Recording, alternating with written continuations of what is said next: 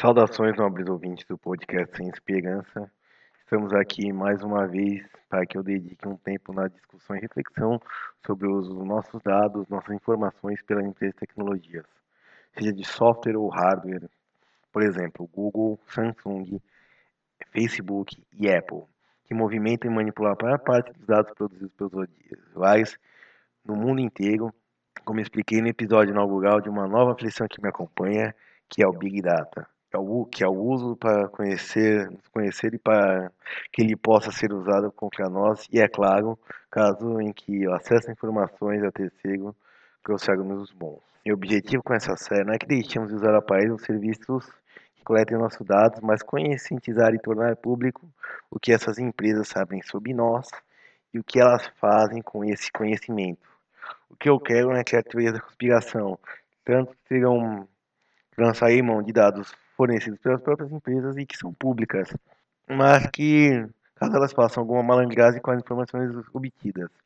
Não sei a dizer o que e quando foi, porém, que a empresa se permite isso através de uma ideia de cessão voluntária dos dados.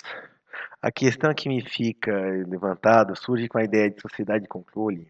que é mencionada por Gilles Deleuze, e que está substituindo a sociedade de confinamento caracterizada por Foucault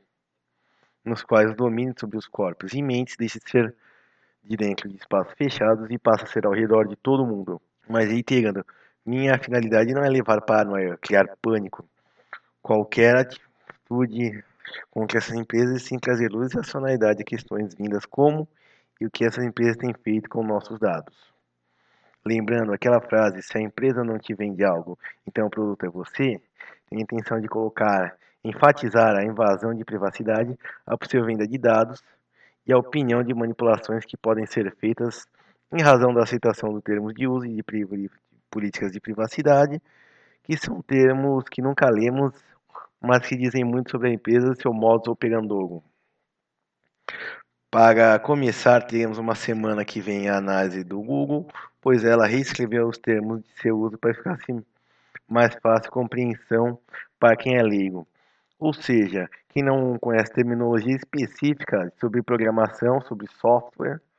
como ela e como ela passa a vigorar, ela recebe essa prioridade, essa atenção primeira. É, bom, e também é claro, nós vamos além de citar ela, nós iremos comentar sobre as possibilidades dela. É, eu sou o professor Bruno e esse foi mais um podcast sem esperança. Para mais informações, acessem www.realismoconservador ou meu Twitter, arroba